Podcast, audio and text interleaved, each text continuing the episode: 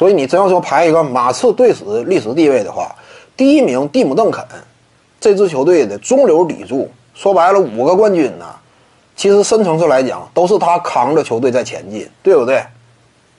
无论是精神层面还是在赛场层面，他可以说呢，整个职业生涯巅峰期维持的时间跨度非常可怕，从九九年一直干到了一四年。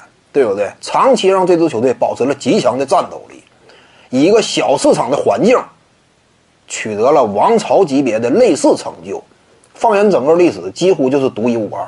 因为一般来讲，我之前谈过嘛，NBA 别看说历史年头挺长，七十来年，仅仅是绿衫军和湖人两支球队瓜分了差不多一半的冠军。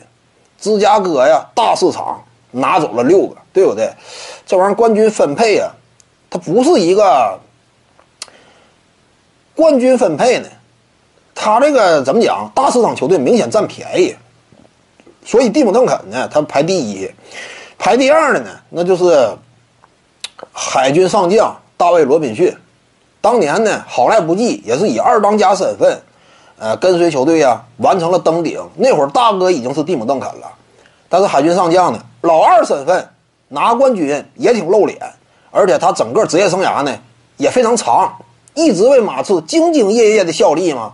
到晚年呢，终于等来了一代新星蒂姆·邓肯，两人携手完成了冲顶，一偿夙愿。所以大卫·罗宾逊排在第二，我相信呢，GDP 另外两位啊也不会反对。排第三呢，那得是托尼·帕克。为什么？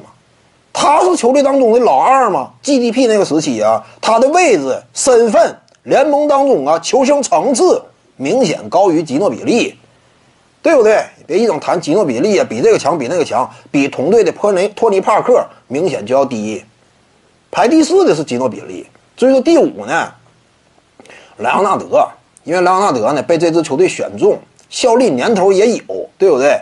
在总决赛当中呢，攻守两端也是发挥了挺关键的作用与价值，虽然说有一定的争议吧。但是最终总决赛没批之类的，不也是给了他了吗？在这支球队当中啊，也曾经扮演过老大的角色，在季后赛当中呢，呃，干掉了当年的呃某支球队啊之类的，也表现不俗，所以莱昂纳德位居第五，阿尔德里奇、德罗赞这样的排不进去。徐静宇的八堂表达课在喜马拉雅平台已经同步上线了。各位观众要是有兴趣的话呢，可以点击进入到我的个人主页当中，在专辑页面下您就可以找到它了。